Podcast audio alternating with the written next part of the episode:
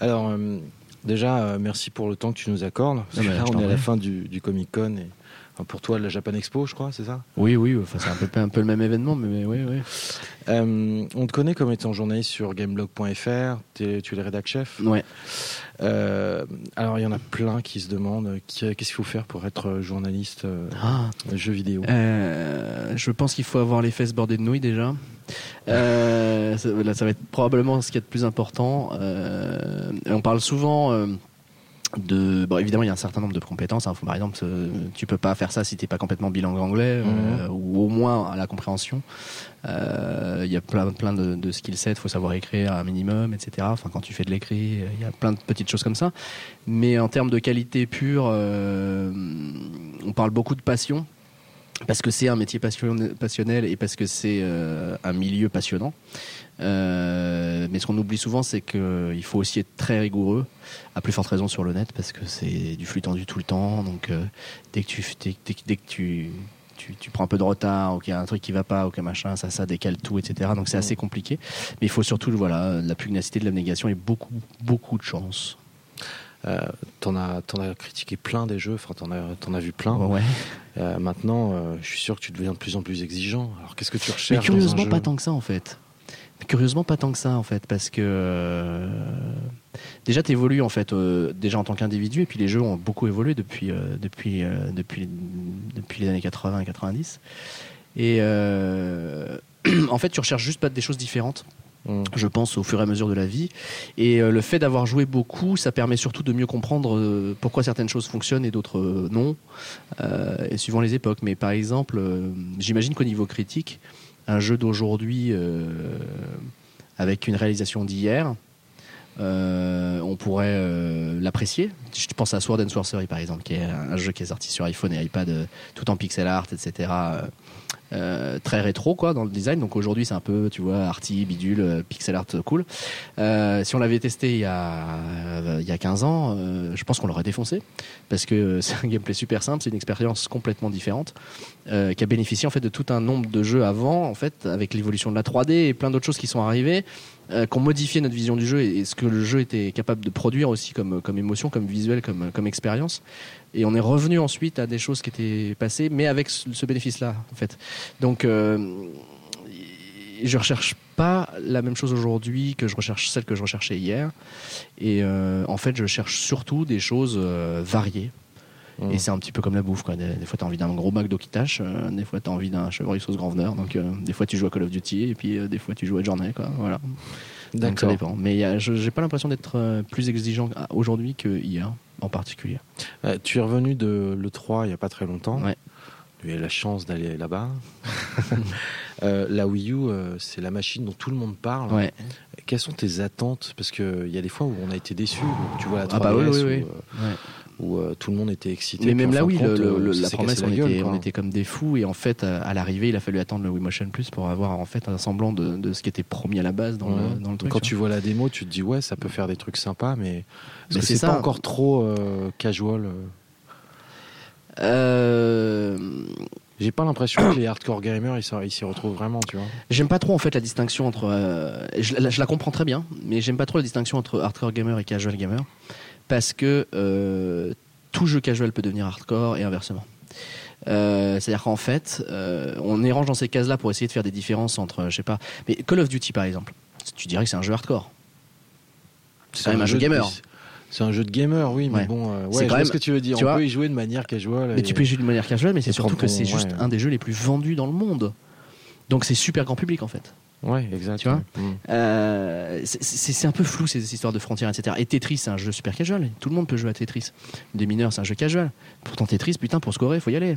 C'est- C'est c'est un côté hardcore aussi, tu vois. Donc, euh, euh, ce qu'ils ont montré pour la Wii U, pour revenir à la question quand même, c'est que c'est effectivement des concepts, des idées qui font penser à du casu, mais je pense que c'est surtout parce que ça s'appelle euh, quand même encore une Wii et qu'on a cette image du Nintendo qui s'est éloigné des gamers et qui, euh, qui a été conquérir des nouvelles euh, audiences qu'on appelle les casus. Mhm. Euh, mais je pense qu'un casu peut être très passionné. Il y a des gens qui jouent à un seul jeu, par exemple, en particulier. Euh, il y a des gens qui n'ont jamais joué à autre chose qu'à World of Warcraft, par exemple. Jamais.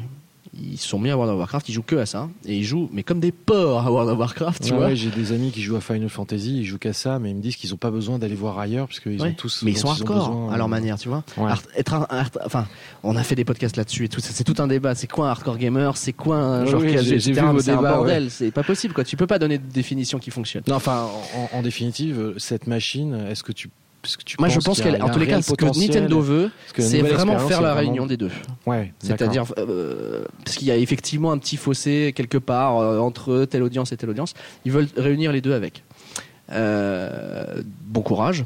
Ça c'est dit. Elle a, elle a. Ce qui est intéressant en fait, c'est c'est toujours ce que les développeurs vont en faire. Nintendo, c'est un très bon développeur, ils savent faire des très bons jeux, que ce soit casu ou moins casu, peu importe, mais en tous les cas, ils, ont maîtrisé ce qui est le, principe ludique, euh, pourquoi ça marche chez eux, c'est parce qu'ils ont des idées par rapport à ça, ils, savent bien les mettre en place. Par exemple, t'aurais mis la Wii U dans les mains de, Microsoft, je suis pas certain qu'ils seraient arrivés à autant de concepts euh, à montrer à l'E3. Il n'y en avait pas tant que ça non plus, hein, il y en avait 8. Mais, euh, j'ai la sensation qu'en tous les cas, eux sont très créatifs par rapport à ces petits trucs. Parce qu'en fait, il y a trois fois rien. Je veux dire, la Wii U, à la base, c'est pas un truc. C'est pas un concept révolutionnaire, quoi. Je veux dire, la connectivité avec deux écrans, etc. On avait déjà vu avant. tu peux le faire avec un iPad et, un iPhone. Tu peux le faire avec ou un Mac. Tu vois, enfin, c'est pas neuf.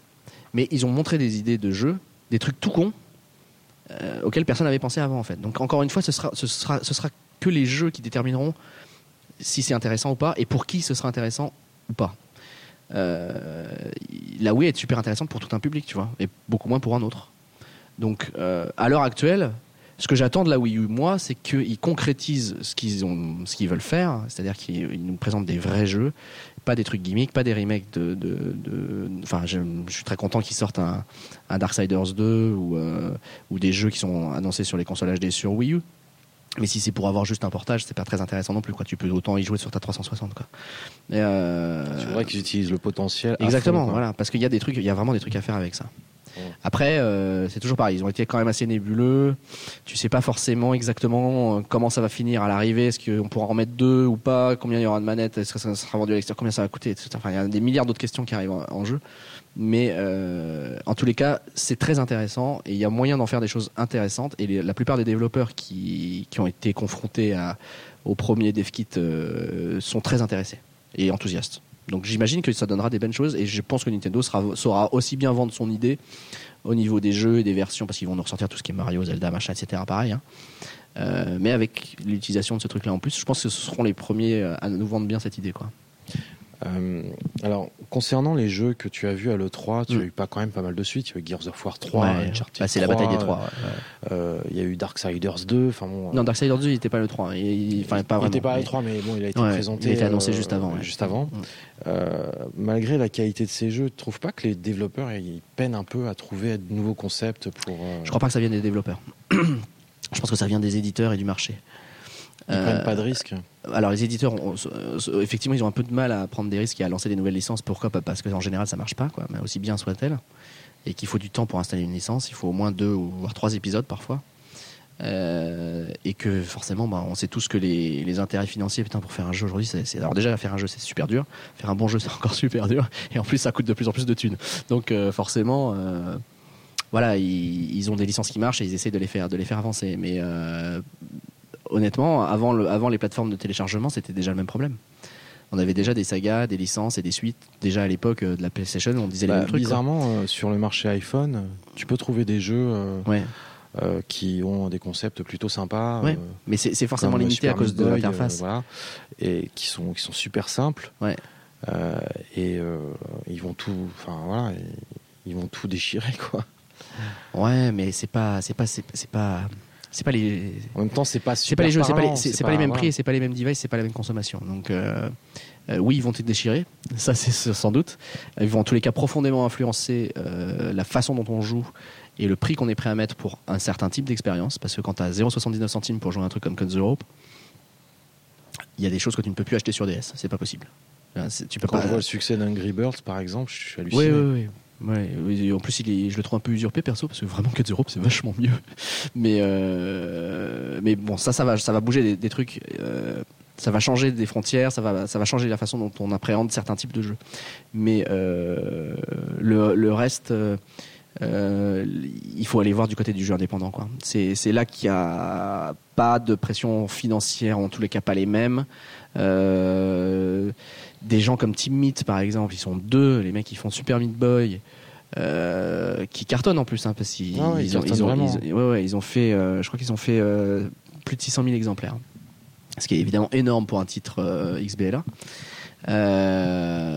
ils sont sur un nouveau projet etc etc enfin je veux dire merde c'est Ouais, mais Minecraft, c'est encore très particulier. Minecraft, c'est vraiment un truc à part. Parce que c'est pas vraiment, pour l'instant, c'est pas vraiment un jeu. C'est un, c'est un peu, euh, c'est une expérience euh, de, c'est des Lego interactifs, quoi, un peu bizarre, euh, rigolo et tout. J'adore Minecraft, mais c'est, c'est pas, c'est pas le même genre de, de truc. Enfin, Minecraft, je vois, je vois pas. Je, je, je, pense que j'aurais du mal à expliquer ça à ma rhum. Alors que Super Meat Boy, il n'y a pas de problème. tu vois. Mais effectivement, voilà, c'est du, c'est du côté du jeu indé que tu vois des idées. Et puis après, elles vont, elles vont passer elles vont passer dans le mainstream aussi parce que t'as, comme n'importe quelle industrie et, créative, il y a des forces qui sont en opposition et donc des équilibres qui changent et qui se modifient en fonction des, de, la période dans laquelle tu es. Tu as un éditeur qui, a, plus d'argent, donc à un moment donné, qui va peut-être prendre un peu plus de risques à investir sur tel ou tel développeur sur lequel il n'aurait pas pu investir euh, il y a 5 ans. Et puis d'un côté, tu vas les développeurs qui en ont marre peut-être de faire une suite, parce que tu vois, euh, euh, autant il y en a qui sont très motivés, mais quand tu passes en moyenne un développement de jeux, on va dire sur les jeux classiques hein, un peu hardcore euh, sur console HD, etc. Euh, euh, dit blockbuster triple A machin, t'en as pour deux ans minimum de développement. Le maximum étant 12 ans avec un certain jeu qui est sorti il n'y a pas très longtemps. Effectivement. certains avec plus de succès que d'autres. Hein. Starcraft 12 ans, boum euh, du aime moins. Mais bon, bref. Et donc effectivement, quand parce que les, développeurs, la plupart bossent comme des chiens. Hein. Vraiment, c'est il y a un truc qu'on appelle le crunch time. C'est comme les deadlines des, magazines etc. Et régulièrement, tant qu'il des heures, tu fais des nuits blanches pour livrer une version du jeu, pour être à temps, etc., etc. Il y a des il y a des plannings de sortie, il y a des plannings de version. C'est très compliqué. C'est des très gros projets qui mobilisent des centaines de personnes, etc. Enfin, c'est super dur de faire un jeu. C'est encore plus dur de faire un bon jeu. Et, euh, et ces développeurs-là, quand ils ont sué sang et eau pendant deux ou trois ans, peut-être parfois plus, sur un projet, ils peuvent faire la suite si ça s'est bien passé. Puis après, au bout d'un moment, c'est comme n'importe quel créatif, tu vois, tu as envie d'essayer autre chose, de faire d'autres trucs. Donc eux, les développeurs, ils poussent d'un côté, l'éditeur dit non, non, faites-nous encore un machin, euh, faites-nous encore une suite, on en a besoin, etc., etc. Et, et, parfois, ça penche du côté des éditeurs, donc c'est moins créatif. Parfois, ça penche du côté des développeurs, donc ça devient plus créatif. Euh, donc il y a plein de forces en présence, mais côté jeu indé, c'est vachement plus simple. Mmh. C'est on va, on va faire tel jeu. Et on advienne que pourra. Après, euh, il y a des jeux, il y a des développeurs indés qui ont plus de chance que d'autres. Hein. Euh, Game Company avait signé, donc les créateurs de Flower et, qui vont, de, et de Journey et de Flow, ils avaient signé trois titres avec Sony. Mais ça reste, ça reste du jeu indé, très petit budget, très petite équipe. Euh, et, et, Sony et n'importe quelle grande marque a besoin d'une vitrine de créativité. Euh, même un éditeur comme Electronic Arts ou Activision, ils ont besoin à un moment donné clé de renouveler leur, licence et de prendre un risque et d'avoir de parce que c'est une problématique d'image aussi si les mecs ne font regarde Activision euh, Guitar Hero c'est mort euh, ils n'ont que Call of Duty et euh, World of Warcraft à cause de la fusion Activision Blizzard. Mais s'ils ne lancent pas des licences prochainement, c'est un éditeur qui, qui va avoir une image qui va vraiment se détériorer parce qu'ils ne feront que la même chose tout le temps, tout le temps. Et donc ils ont déjà lancé des développements. Ils ont signé avec Insomniac, ils ont signé avec Bungie, ils ont pas Insomniac, ils ont signé avec Bungie, ils ont signé avec d'autres développeurs de renom pour sortir des nouvelles licences et des nouveaux univers parce que là il, il faut quoi, il faut se renouveler. Donc euh, ça va, ça vient. Mais alors, ceci dit, t'as raison. C'est vrai qu'à l'E3, on s'est tapé un paquet de 3 euh, et un paquet de Tatapo. Euh, si, quand, on, ça nous quand, on a, quand on a vu vos vidéos, enfin moi quand j'ai vu vos vidéos, je hum. me suis dit ah ouais, euh, ça doit être quand même assez redondant quoi. Bah oui, après il y a des suites qui sont plus réussies que d'autres aussi. Il y a des trucs. Euh, il y a Uncharted 3, il a, tout le, il a mis tout le monde d'accord. Sur la démo qui sont fait le 3, ouais, grave. Hum. Avant c'était pas le cas. Les trucs qu'on avait vu avec le château et tout, on disait ouais ça va être sympa, mais ça va être Uncharted 2.5.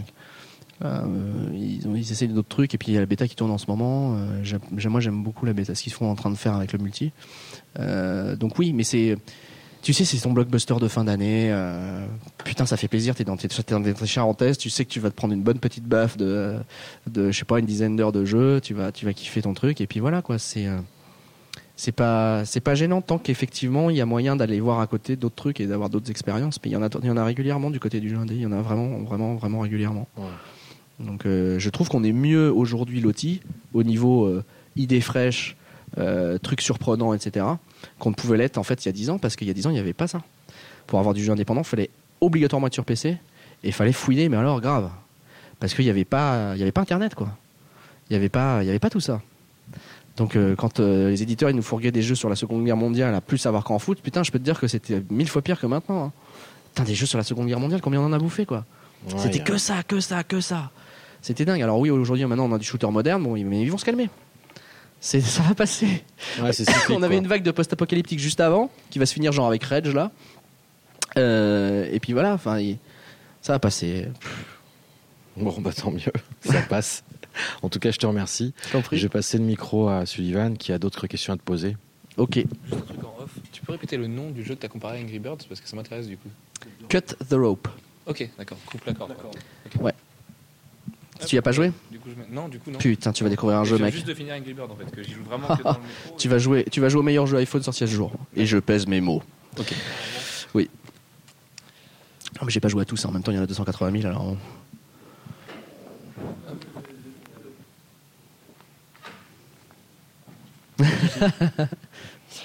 Euh, donc pour aborder la place du journaliste euh, web en France, euh, je vais me servir de ton expérience de toi journaliste papier avant. Est-ce que tu peux expliquer vite, vite fait les différences en fait que tu as eues entre toi journaliste papier et journaliste web aujourd'hui? Que dans les manières de travailler, est-ce que le matin quand tu arrives à la rédaction c'est la même chose? Non, ça n'a rien à voir. mais alors vraiment rien à voir. la seule chose qui change pas c'est qu'il faut jouer et écrire. c'est tout. Tout le reste, ça n'a plus rien à voir. L'organisation d'un magazine papier, c'est une organisation cyclique avec euh, euh, une date de bouclage qui est arrêtée parce que matériellement il faut imprimer derrière, donc hein, il faut envoyer les pages flashées, les, les maqueter, les relire, euh, imprimer puis distribuer le magazine et le mettre en kiosque à la fin de chaque mois. Donc tu as ce qu'on appelle un bouclage. Et sur le net, en fait, le bouclage c'est tous les jours, tout le temps, ça ne s'arrête jamais. et en plus, tu fais de la vidéo, en plus, tu fais de l'audio, en plus, tu fais des tas de trucs que tu fais pas sur un, sur un magazine papier. Donc, c'est absolument pas la même chose, et c'est certainement pas la même chose non plus quand c'est ta boîte. C'est certainement pas non plus la même chose quand c'est ta boîte et que tu dois donc euh, tout faire parce que c'est une petite boîte et que tu dois donc euh, faire des, enfin à l'époque de la presse papier nous on avait Hachette derrière deuxième, deuxième plus gros groupe de presse européen. Donc euh, voilà chacun faisait son métier on avait les maquettistes les SR les machins etc c'était bien réparti voilà. Aujourd'hui on a des milliards de casquettes on fait tout et c'est économiquement non plus pas la même chose quoi. Sur le web c'est un peu ok, ça marche. Et justement, quel regard tu portes sur la presse web amateur? Parce que euh, on a tendance à penser que le, le, suffixe blog, ça fait déjà amateur, amateurisme. Et en plus, quand on essaye d'être une presse euh, un minimum sérieuse, mais qu'on est amateur parce qu'on peut pas se payer avec, euh, les gens ont tendance à penser que l'amateur c'est pas bon. Quel regard toi tu portes, quel, regard pardon tu portes là-dessus? Certainement pas le même. L'important c'est pas de savoir si c'est amateur ou si c'est pro. L'important c'est de savoir s'il y a des choses qui sont dites ou pas. Euh, tout le monde, enfin, je veux dire, tout le monde est amateur avant d'être pro. Euh, et puis pro, ça veut pas dire forcément grand chose non plus parce que, euh, enfin, tout le monde peut gagner un petit peu d'argent avec un blog. De partir du moment où tu mets de la pub dessus, en fait, ça devient professionnel. Donc, parce qu'il y a de l'argent qui rentre. C'est pas pour ça que tu es rentable. Ce qui est pas notre cas encore, tu vois, par exemple. Donc, nous, on peut nous considérer comme pro parce que aussi, on a, on a une carte de, journaliste depuis 15 ans. Donc, voilà, c'est pour ça, tu te mets dans cette case-là facilement. Mais ça veut pas dire grand chose encore comme frontière. L'important, c'est le propos et la façon dont tu veux le faire passer. Ok. Et pour toi, l'avenir, il est sur Internet aujourd'hui. La presse papier, c'est amené à disparaître ou pas? Parce que le joypad, oui. encore aujourd'hui. oui, peut-être plus pour très longtemps.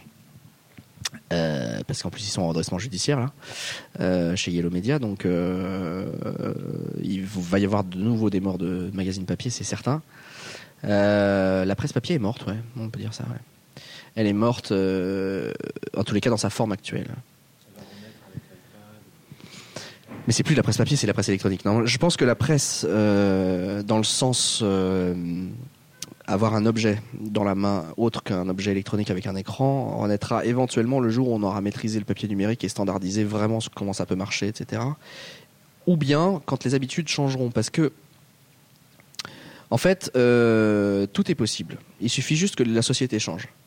Euh, si les gens ont demain envie de posséder leur information de manière matérielle et d'accorder de la valeur et de payer pour leur information, ce qui peut arriver, alors il y, aura, possibilité de relancer la presse papier. Aujourd'hui, les gens ont tellement eu l'habitude d'accéder à l'information gratuitement sur Internet qu'ils ronchonnent à payer, en particulier en France, sans mesurer le fait que si tu veux faire euh, quelque chose, quoi qu'il arrive, ça coûte de l'argent. Euh, et plus tu veux faire les choses bien et propres, et, euh, plus il faut être débrouillard et avoir de l'argent. le papier coûte très cher aujourd'hui. C'est plusieurs dizaines de milliers d'euros si tu veux faire un tirage de magazine mensuel de 200 pages avec euh, je sais pas, disons entre 50 000 et 60 000 exemplaires, ça va, ça va, c'est plusieurs dizaines de milliers d'euros d'impression. ça dépend après le papier que tu prends, etc. Mais sans rentrer dans les détails, en tout cas, ça coûte la peau des fesses. Tout le monde se berce de l'illusion de se dire, eh bien, du coup, on, a été, on est passé par là, c'est pour ça qu'on est passé au web aussi. Va, on va faire du web, ça coûte pas cher. Il suffit d'avoir un serveur quelque part. Euh, et après, tu peux écrire des kilomètres. De toute façon, ça te coûte pas de papier. Euh, alors oui, sauf que en fait, tu le vends pas le web. Voilà, donc euh, les gens qui achètent ton magazine, ils te donnent de l'argent pour acheter ce magazine. Donc tu as une rentrée d'argent que t'as pas sur Internet. Les gens viennent et ils repartent. Donc oui, la presse papier est morte pour l'instant. Il est possible qu'elle renaisse à partir du moment où les gens vont prendre conscience que la valeur de l'information se paye. Et ça se voit aussi d'ailleurs sur Internet aujourd'hui. Il y a d'autres expériences dans d'autres domaines. Euh, avec des modèles payants, euh, soit par abonnement, soit par d'autres truchements, etc. Petit à petit, on y vient. Il y a des rentabilisations aussi sur les, offres iPad, euh, etc. et les grands quotidiens luttent pour faire une transition vers le web avec des gens qui auront l'habitude de payer pour une information de qualité. Mais c'est une question de génération, je pense, et de vision vraiment du truc. Le jour où les gens se rendront compte qu'on lit énormément de conneries sur le net, euh, et qu'ils attacheront de l'importance à lire autre chose que ça, bah ça changera, si, ou, pas. Enfin, je sais pas ce qui va se passer, hein, mais mais euh, on pourrait revenir à de la presse papier un jour euh, si effectivement les mentalités changent vis-à-vis de l'info et tout ça. Richard Branson et pas Charles Branson a lancé son magazine il y a maintenant quelques mois. Ouais. Alors je sais pas. J'ai pas vu par contre. Je, je sais pas si pas regardé. Moi je l'ai je l'ai vu je l'ai vu tourner sur un iPad. Ouais. Et c'est vrai que ça rend l'expérience un peu plus fun parce que c'est multimédia, les images tu peux les agrandir. Bah, c'est comme Internet en fait. Tourner la page et euh, les vidéos qui sont intégrées dans, dans le mm. texte. Bon, euh, tu vois qu'il y a un travail de, de, de l'image qui est intégré dans le texte. Enfin, bon, c'est ce qu'on fait, c'est ce qu'on a voulu faire dès le départ avec Gameblog. C'est pour ça qu'on avait euh, un texte colonné exactement comme dans un magazine papier. Quand tu tournais les pages avec l'image au milieu, mm. la possibilité de mettre une vidéo à la place de l'image, etc. Voilà, et en fait, c'est le même trip. C'est de prendre les forces de la presse papier et d'éliminer les faiblesses parce que tu peux pas faire de vidéo en presse-papier, ça qui est chiant. Est-ce que tu penses que ce genre de magazine... Sur iPad Ouais. Que ce soit sur iPad ou sur une tablette, parce que ouais, mais on dire, mais sur, sur Android, il ouais. euh, y, a, y, a, une progression des, des, des, applications, des magazines qui est énorme. Ouais, mais pas du marché. Ouais. Parce que, encore une fois, euh, c'est exactement comme avec les jeux vidéo. Peu importe le support sur lequel tu consommes ton information, c'est l'information qui est importante. C'est pareil avec les consoles. On s'en fout de la console, rien à branler, c'est le jeu qui est important c'est ce que tu consommes dessus. C'est juste, c'est ce que dit Nintendo d'ailleurs. La console, c'est une boîte que tu achètes à contre-coeur pour jouer à un jeu. Euh, et c'est pareil pour le PC ou, n'importe quel support. Et c'est exactement pareil avec l'information et l'opinion. À partir du moment où les gens ont, besoin ou envie de se confronter euh, à l'opinion d'autrui ou d'éduquer la leur par rapport à des gens ou des signatures qu'ils connaissent, etc peu importe qu'ils le fassent sous forme papier ou sous forme de net ou sous forme d'appli. Le problème qui est derrière, en fait, c'est euh, c'est le modèle économique. C'est euh, c'est super compliqué parce que il faut que les gens aient suffisamment. Euh, la valeur de quelque chose se mesure à ce pour enfin au point intérêt premier non pas en son intérêt premier justement pas du tout c'est pour ça que c'est n'importe quoi c'est que la valeur des choses se mesure à ce que les gens sont prêts à payer pour l'avoir. Et uniquement à ça. Euh, c'est comme ça que le buzz fonctionne, par exemple. Euh, T'as des tas de choses qui sont très vides et qui peuvent faire un buzz de ouf, les gens le voudront. Dans les cours d'école, il y a encore deux semaines, parce que ça change très vite, euh, le truc qui buzzait à mort, c'était les élastiques, tu sais, euh, thermo... les élastiques en forme d'animaux. voilà, exactement. C'est un truc qui sort de nulle part mais c'est, je, prends l'exemple de la cour d'école exprès parce que c'est un, c'est une espèce de réplique de ce qui se passe à l'échelle planétaire pour l'iPad ou pour d'autres trucs. Euh, c'est trois fois rien. Et boum, ça s'est mis à cartonner d'un coup. Et les gamins, euh, ils voulaient absolument ça, etc., etc. Et après, il faut produire et avoir un, modèle économique derrière et suivre la, tendance. C'est pareil avec euh, n'importe quoi. En fait, dès que les gens veulent quelque chose, ça a de la valeur.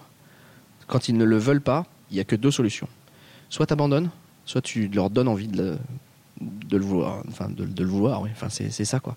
Donc euh, euh, c'est pour ça que les signatures, par exemple, on a toujours considéré que c'était important. C'est que ça soit ton avis ou celui de quelqu'un d'autre, il faut que les gens euh, aient envie de voir tel avis ou tel autre avis. Qu'il y une différence. Et Internet, c'est un tel bordel. Il y a tellement de gens qui écrivent et qui publient ou qui font de la vidéo ou machin que c'est un espèce de brouhaha quoi. Tu comprends plus euh, qui fait quoi, qu'est-ce qui a de la valeur dans le tas. Euh, à quel avis je vais, je vais me fier parce que les gens, il y a une commodité dans, dans, dans, le monde que tu pourras jamais vraiment euh, maîtriser, en tous les cas pas de notre vivant, c'est le temps. Donc quoi qu'il arrive, bah, les gens ils ont une vie, ils peuvent pas passer leur vie à trier des contenus, à, à, chercher leur information ou à trouver ce qui leur plaît vraiment. Donc il faut que ça soit évident, il faut que ça passe tout de suite, il faut que, il faut qu'il y ait ce phénomène de buzz. Et après, si les gens accordent énormément de valeur à une personne en particulier, son avis en particulier, que ça soit sur iPad ou sur Internet, ils seront peut-être prêts à, payer peut-être un euro, peut-être plus, peut-être moins, euh, pour avoir cet avis c'est pareil, c'est comme ça, c'est comme les acteurs bankable, c'est comme euh, euh, les chroniqueurs télé hyper connus, etc il euh, y a une conjonction de familiarité avec les gens et de ce qu'ils t'apportent. Et c'est, tu fais partie de la vie des gens à partir du moment où ils estiment euh, ce que tu leur offres et non l'inverse.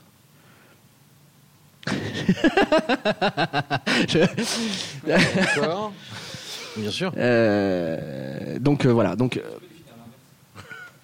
euh, tu ne t'imposes pas à la, tu t'imposes pas dans la, enfin, je ne peux pas définir l'inverse parce que j'ai oublié le début de la phrase que j'avais fait avant en fait, parce que c'est en même temps un petit peu euh, dur là pour moi.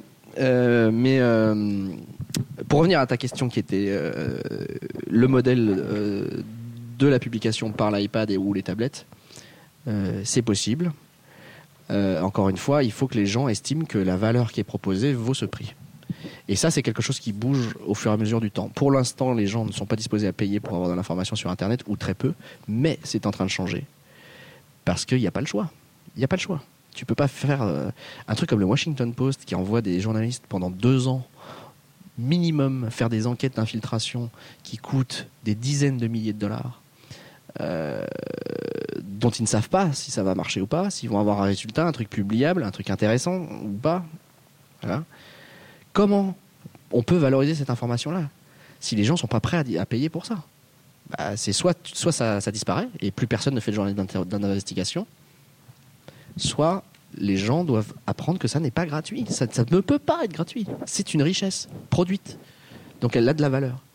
C'est pour ça le premium sur Gameblog, finalement. Entre autres, entre autres parce que, euh, mais sauf que les gens, euh, enfin, l'internet, c'est encore un autre problème, c'est que comme les gens sont habitués à être, euh, à avoir l'information gratuite, on peut pas la leur retirer tout de suite. ça, c'est en train de changer, donc très bien. Par contre, il y a une autre problématique derrière qui est entièrement mécanique, c'est le référencement. Google ne sera jamais un abonné premium. C'est sûr. Voilà. Donc à partir de ce moment-là, comme Google est quand même un très gros lecteur, tu es obligé de considérer qu'il fait partie de l'équation, évidemment. Et si tu retires des contenus en les rendant payants, bah, ils ne sont pas archivés par Google, ils ne sont pas référencés, donc ils ne seront pas connus. Et encore une fois, vu la marée et l'océan gigantesque qu'est Internet en termes de contenu, tu peux toujours te payer Google, oui. Euh, effectivement. Allez. Oui, mais tu ne rends pas ton contenu. Tu vas, tu vas, tu vas payer, euh, tu vas, tu vas payer une annonce qui va aller. Euh, non, mais non, mais, mais même ça change rien. Déjà, d'une part, tu sais que les gens euh, vont, enfin ils le réalisent pas tous, mais euh, une grande partie va quand même très vite comprendre que ça c'est de la publicité, c'est pas un résultat de recherche. Donc déjà ça n'a pas la même valeur t'es rangé dans la case publicité, pas dans la case euh, opinion ou dans la case critique, dans la case information. C'est de la pub. et en plus, l'intérieur de ton contenu, je sais pas, par exemple, prenons un exemple d'actualité. Si tu as un article qui déboîte sur DSK, Ok, tu as toute l'affaire et tout, tu sais exactement euh, ce que c'était, ce qui s'est passé, ce qu'il est coupable, pas coupable, machin, etc. On exclut avant tout le monde, etc. Machin. Tu veux que les gens payent pour avoir cette information parce que tu as bossé comme un taré pour l'avoir. Ok? T'as envoyé des journalistes en planque partout, etc., etc. Ça t'a coûté la peau des fesses. Bon. Si tu es sur un site payant pour obtenir ce contenu, peut-être que les gens seront disposés à le payer, mais Google ne paiera pas pour avoir ce truc-là. Et si tu prends une annonce sur cette page-là, parce que évidemment tu ne fais pas que parler de DSK, puisque tu es un site d'actualité, tu parles de plein d'autres trucs, Google ne pourra pas la référencer quoi qu'il arrive.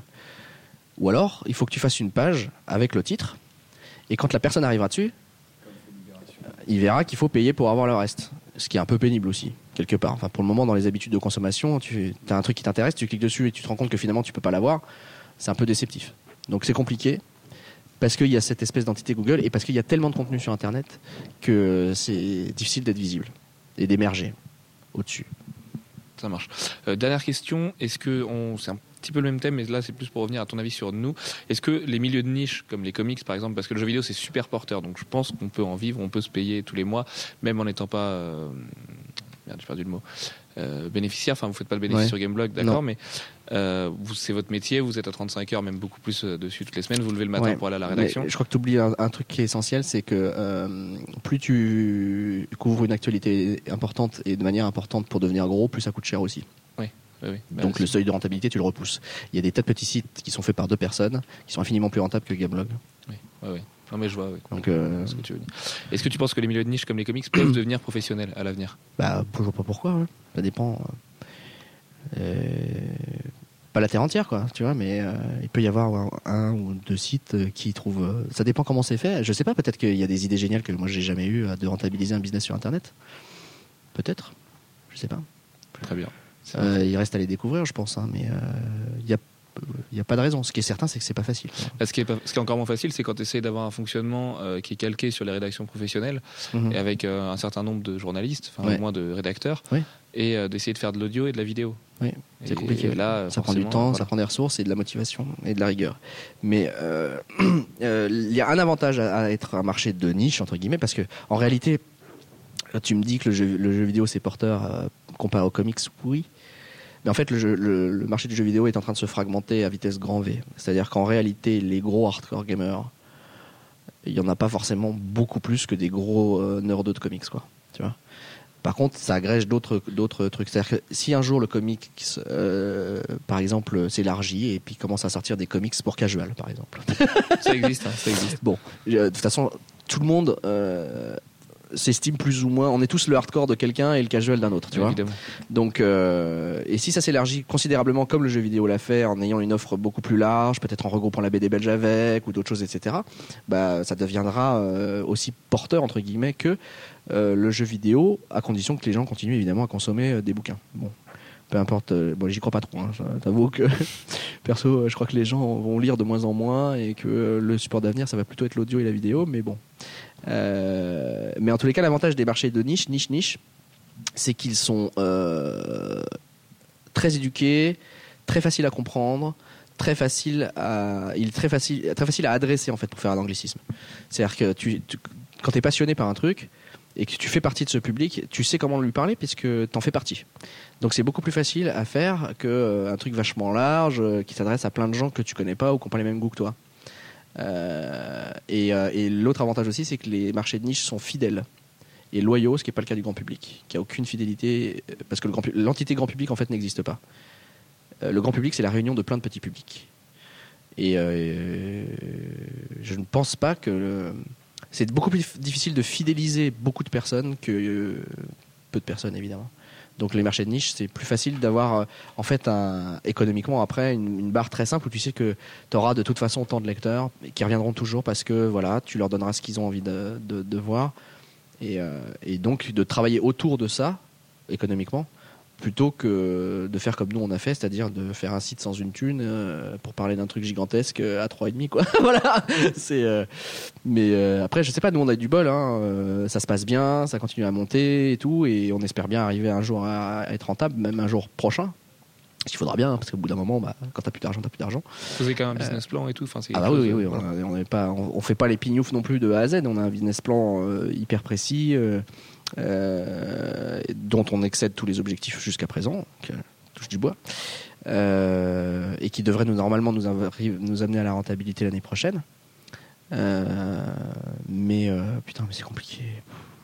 Tu pas obligé d'entrer dans les détails, hein, mais c'est chiant. en fait, parce que nous, on n'est pas là pour ça à la base, quoi. Tu vois, ça nous casse les couilles, les Excel et, et on n'avait jamais fait un business plan de notre vie, quoi. Mais jamais. On savait même pas ce que c'était. Moi, j'avais juste une question euh, concernant euh, la gratuité de, du net. Ouais. Euh, c'est devenu quasiment un, comment dire, un principe pour, pour tous les utilisateurs du net. Une habitude. Et même une habitude, oui, c'est vrai. Mais il y a pas mal de sites en fait qui ont pris le parti d'être gratuits et, et, en contrepartie de d'avoir de enfin de faire appel à du sponsoring. Est-ce que selon toi c'est un modèle économique qui est viable ou pas? Bah, Ça dépend encore une fois de combien coûte le site à faire d'une part. Et puis après, il y a d'autres problèmes qui peuvent se poser. C'est euh, quelle est la structure juridique qu'il y a derrière. Euh, parce qu'en France, y a, tu peux, tu peux pas non plus, par exemple, avoir une boîte normale, enfin une société euh, juridiquement formée, type SA ou SAS ou un truc comme ça, et accepter des dons. T'as pas le droit. En France, il faut une association en loi 1901 pour accepter des dons. Il faut, enfin, il y a un tas de trucs que t'as pas le droit de faire en fait. Donc euh, ça dépend des cas, c'est un peu compliqué et un peu chiant. Mais, euh, ouais, ça a l'air compliqué. Mais, euh, mais c'est possible, hein, ouais. Tu peux, tu peux. Il y a plein d'associations qui éditent des revues qui sont très rentables parce que justement ils ont accès à d'autres formes de financement que les autres n'ont pas le droit d'utiliser, comme les dons ou les subventions de membres inscrits, etc. Donc, mais les gens, ils en, ils en reviendront du, du tout gratuit, je pense. Enfin, j'espère. Mais c'est pas il y a d'autres moyens. De... Le problème, en fait, c'est que le seul, le seul moyen qu'on connaît vraiment euh, pour l'instant pour, euh, pour rentabiliser de l'information gratuite, c'est d'y adjoindre de la publicité. Et en fait, c'est les annonceurs qui payent, qui financent en fait le reste. Ils vont en avoir marre. Enfin, je veux dire, les utilisateurs, à force de voir de la pub, ils vont plus sur le site. Quoi. Certains, ouais, mais euh, voilà, il y a des pubs intelligentes et il y a des mecs qui apprécient la pub aussi. Nous, on a quand même des gens qui ont demandé. nos premiums, ils ont plus de pub. Ils ont plus du tout de pub. et il y a des gens qui ont demandé qu'on leur mette une option spéciale pour avoir les habillages de pub. Ouais, parce qu'ils trouvaient ça joli. Ils payent plus, quoi. Hein Ils payent plus. Non, non, non, non, non. On leur a filé l'option comme ça, mais euh, on l'a développé après, quoi. On l'a rajouté. Mais euh, ils voulaient parce que parce que c'est super joli, parce que le site il change, parce que ah bah tiens, il y a du FF7 partout, ah bah y a, tiens, il y a du tel truc, etc. Ils appréciaient. Bon bah écoute, il y a des il y a des pubs qui sont appréciées et d'autres pas. Évidemment, c'est chiant quand t'as un méga pop-up dans la gueule. Euh, que t'arrives pas à cliquer sur cette putain de croix de merde parce que c'est un putain de flash transparent avec la croix en fait elle est baisée mais elle est là de l'autre côté. Donc euh, ouais ouais il y a des trucs relous mais euh, je pense que en plus on a tous un adblock dans la tête quoi. Enfin moi je suis sur le net depuis 94 ou 95 les espaces pubs je les vois même plus quoi. Quand je vais sur d'autres sites je suis incapable de te dire combien le mec il a de bannières ou de trucs je le vois pas quoi. Je passe complètement outre. Donc c'est pour ça qu'ils cherchent d'autres méthodes de presse. Ouais, ouais c'est ça. C'est complètement rentré dans le dans le. Je sais pas si tu as remarqué par exemple, mais euh, récemment, les chaînes de télé en France ont changé la façon dont ils structuraient les plages de publicité. On a deux plages de pub dans les films maintenant. Mais en dehors de ça, c'est que, par exemple, la, parce que ça, va, ça va de pair avec, avec l'avènement des, des, séries euh, américaines, que les gens euh, se mettent à suivre énormément, genre les Doctor House sur TF1, etc. Tu vois. C'est qu'ils commencent à diffuser le prochain épisode sans coupure pub. C'est-à-dire, à la fin de la fin de l'épisode, ça enchaîne directement sur le début de l'autre. Alors qu'avant, il y avait une coupure pub entre deux épisodes. Toujours en France, tu avais un épisode pub, un autre épisode pub, etc. Ils ont changé ça. Et maintenant aussi, ils mettent un truc, euh, genre sur M6, ils ont, ils ont des espèces de virgules sur les pubs euh, qui ressemblent un peu à l'habillage en fait de l'émission. C'est-à-dire que tu es, en train de mater une publicité, puis tout d'un coup, tu as une virgule d'M6 et ça réenchaîne sur une autre pub. Pourquoi ils font ça? Parce que quand tu vois la virgule, toi, tu as, intégré depuis des années qu'en fait, la virgule, ça veut dire Ah, bah, il y a mon émission qui va reprendre. C'est la fin de la plage de pub. Donc, ils ont, ils ont pris la virgule et l'ont mis au milieu de la plage de pub. Comme ça, tu restes accroché parce que tu te dis Ah, euh, ah bah non. Ah, euh, bah, bah, bah non.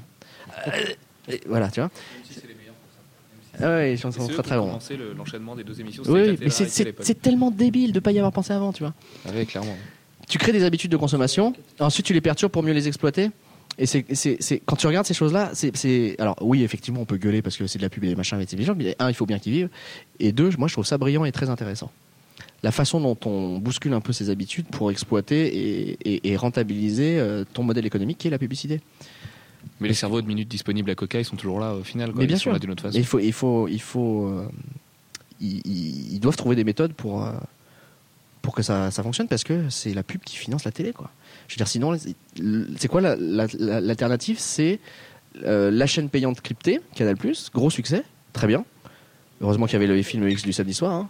Il y a autant de pubs en plus sur Canal. Oui, bah ils font d'une pierre deux coups, très bien. Mais euh, parce que ça suffit pas seulement hein, les abonnements, mais euh, et puis de toute façon, plus t'as d'argent, et encore une fois, et plus tu peux faire des trucs de ouf. Donc avoir une offre pour lesquels, à laquelle les gens ont envie de s'abonner, etc. Parce que putain, les millions qui cachent pour avoir du, du foot à la télé, mais c'est un truc de ouf. Donc, euh, donc tout ça, ça coûte très cher. Donc soit tu, tu fais un, un- un modèle par abonnement, euh, soit c'est la télévision d'État, c'est-à-dire que c'est subventionné et en gros ça revient au même, c'est-à-dire que sauf qu'au lieu de payer un abonnement à quelqu'un, tu payes ça dans tes impôts à l'État. Voilà. Donc il n'y a, y a pas il y a, y a pas 36 moyens de, de, de se passer la publicité aujourd'hui. Si tu veux faire euh, un truc de volume quoi. C'est pas possible. Très Ou bien. alors il nous manque l'idée géniale. A- Là là là là, putain je la vendrais il y a cher. France Celle-là, 2 je qui a- l'aurais. Il y a France 2 qui a décidé d'arrêter la pub euh, le soir. Non, c'est France Télévisions. c'est- le l'État et le service public qui a forcé ça, oui. Et ça concerne tout France Télévisions entre, euh, je sais plus. euh, C'est le prime en fait. Enfin, c'est juste ça. avant le prime, parce que Ouais. le prime était avancé à 35 et à Ouais, 20h35. bah ouais. Et du coup, euh, du coup, maintenant tout le monde paye aussi sa redevance télé parce qu'il n'y a pas de choix. Que tu une télé ou pas, bah tu te démerdes, tu payes ta redevance. Bah ouais. Programmes culturels, faut, faut voir ce qu'on entend par culturel aussi, parce qu'on nous a fait ça pour, Oui. apparemment. Enfin, la Mais- culture de qui finalement? Bah t'as celui qui voudra bien celle-là, mais euh, Là, C'est TF1 aussi qui a. moi je trouve pas que ça ait dégradé les, les programmes, au contraire. Mais euh, Non. Mais euh, putain, j'ai envie d'une clope.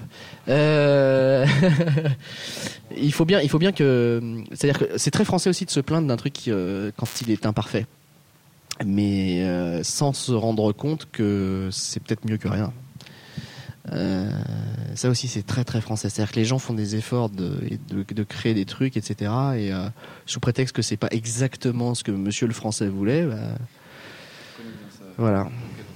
Ça va, nous on a la chance de pas avoir de, de, de critiques négatives, mais c'est vrai que Ça viendra, tu vois. Non mais ça, avec viendra. le succès, mais, mec. mais ça, ça, on le sait, on le sait que ça viendra quoi. Mais euh, et puis pour les montages, c'est des conneries. Enfin, enfin bon, on va pas rentrer dans les détails, mais c'est juste euh, tu, tu, tout, tout, tout, tout- Ouais, ouais, il y a toujours quelqu'un. tu- Et puis il y a toujours quelqu'un qui va dire et- qu'il connaît mieux ton métier que toi, qu'il ferait mieux fait que toi. Mais, mais vas-y, mais fais ton truc, mec.